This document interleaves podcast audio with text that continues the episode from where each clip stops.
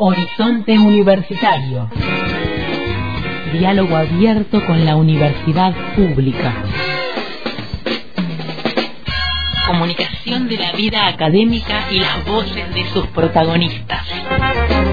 Vinculación, investigación, análisis, debates. Horizonte Universitario.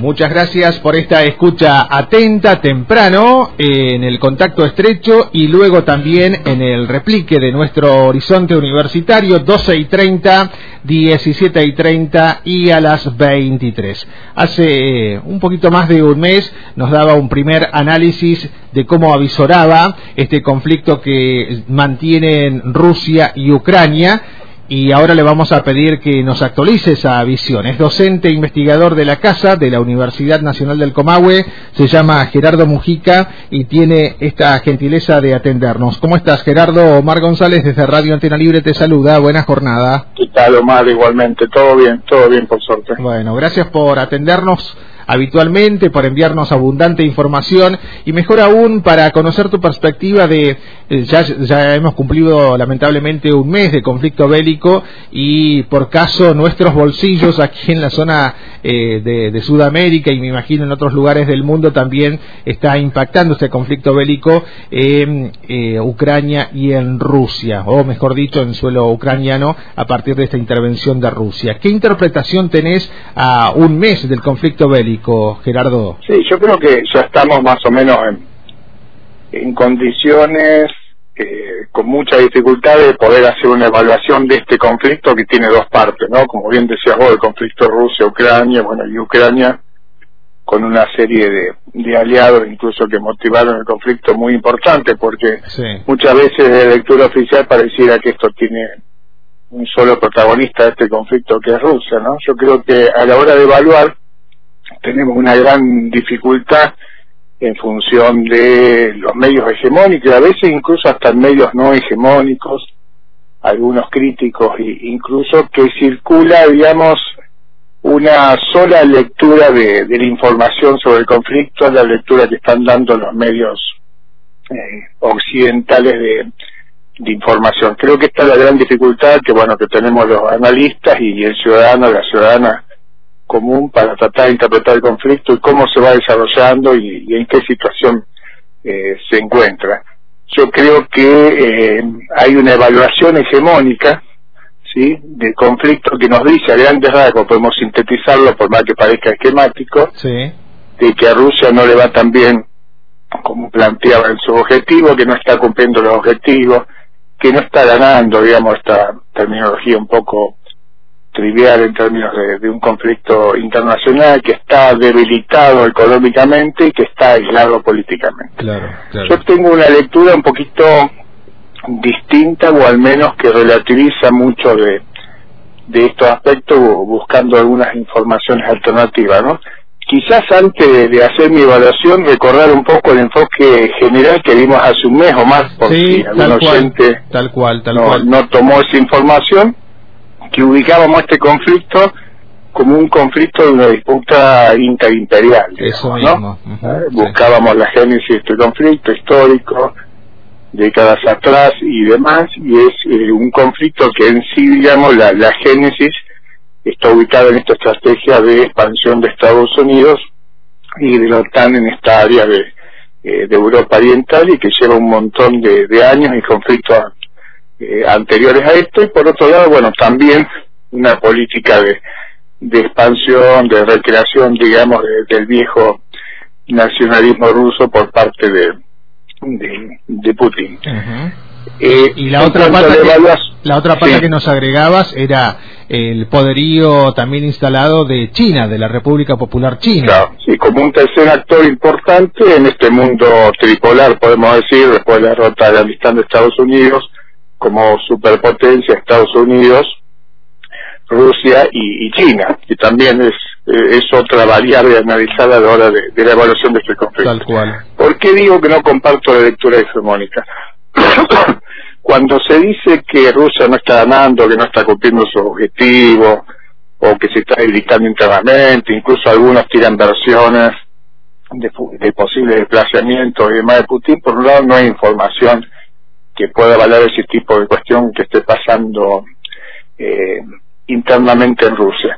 Con respecto a si está cumpliendo el objetivo o no, hay que recordar cuáles son los objetivos iniciales que en este caso se planteaba Rusia, para tratar de dar cuenta, digamos, con realismo de, esta situación política, más allá de nuestro juicio de valor, de repudio a todo tipo de guerra, no solo a esta guerra y de la preocupación por las crisis humanitarias y demás que significa esto. Pero ¿cuál es el objetivo que planteaba eh, eh Rusia? Garantizar el, estatuto, el estatuto perdón, neutral eh, de Ucrania, consolidar, digamos, la anexión de años atrás de, de Crimea y buscar la independencia de estas dos repúblicas separatistas de la región del Donbass. O sea, pretendía avanzar sobre el este y el sur de Ucrania. Bueno, si uno ve eh, cuál es el estado de situación hoy, eh, casi que está cumplido estos objetivos, está a un paso de la consolidación definitiva, digamos, de, de esta república, se está avanzando, digamos, con respecto a Rusia, lo que es el este y el sur de, Ucrania, y las últimas declaraciones de Zelensky, que estaba muy cerrado en este sentido, si esto lo hubiera dicho al principio del conflicto, no hubiéramos llegado a esta situación, es que Ucrania está evaluando la demanda de neutralidad de Rusia, que era el eje de conflicto eh, claro, eh, en su momento. Va, a ser una, va a ser una semana clave en ese sentido por las negociaciones que se llevan adelante en Turquía, en este caso, como dice el, docente investigador Gerardo Mujica, que está compartiendo sus pareceres con nosotros, el presidente ucraniano dispuesto, esto lo entrecomillamos, a aceptar la neutralidad de su país entre Rusia y Occidente. Esto se sigue debatiendo esta semana, Gerardo. Sí, cuánta sangre se hubiera ahorrado si esto se, hubiera planteado y se hubieran seguido las negociaciones en este sentido, ¿no? Y por otro, por otro lado, no solo consolida, digamos, el dominio de estas regiones, sino que también el acceso al mar y fundamentalmente le bloquea el acceso al Mar Negro a Ucrania. Por eso creo que, digamos, que eh, ese objetivo, que fue el que desencadenó en parte del conflicto, está cumplido por parte de Rusia. Lo que no está, digamos, que muchos lo, lo plantean es la ocupación total de, Ucrania o de la propiedad Kiev, que hay que ver si eh, realmente se, se llega a eso porque no puede hacerlo o porque establecen un, un impas para establecer eh, otro tipo de negociaciones que consoliden los otros eh, logros que ha tenido Rusia hasta el momento, ¿no? Ese es un punto. Cómo evaluar si realmente se está avanzando o como plantea la prensa occidental, esto es un desastre y una derrota para Rusia. No, no acuerdo en ese sentido.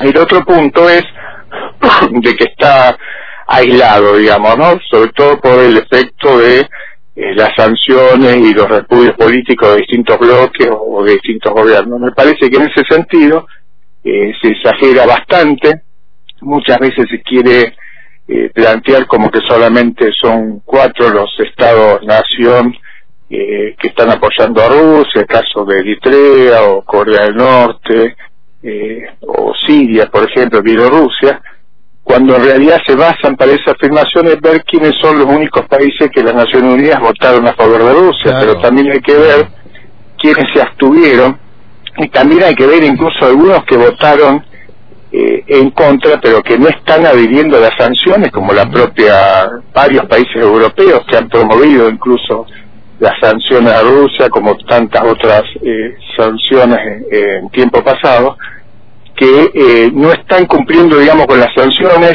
que siguen los intercambios económicos, incluso eh, otros países que no están jugando definitivamente a favor de Rusia, como China, pero que mantienen las relaciones, que incluso está dando ayuda económica, política, como bien decías vos, como un tercer sujeto que también se beneficia de esta confrontación, que en parte sí gasta tanto Estados Unidos como Rusia, pero que mantiene las relaciones. Si pensamos que mantiene las relaciones económicas China, que las mantiene eh, India, pese a ser un aliado occidental, pero que últimamente mantenía muchas relaciones económicas eh, eh, con Rusia.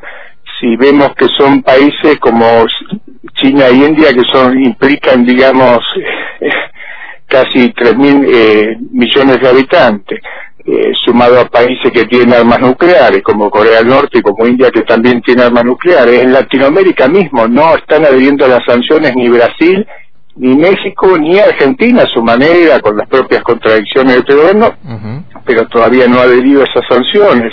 En México veíamos las noticias de estos días del Parlamento, digamos, que condena, valga la redundancia, las eh, medidas así las sanciones contra Rusia. Eh, vemos que hay una situación internacional, al menos de no tanto debilitamiento como están planteando eh, eh, muchos medios informativos, sumado a la cuestión económica. Muchas veces se plantea que esto está trayendo un desastre económico a Rusia.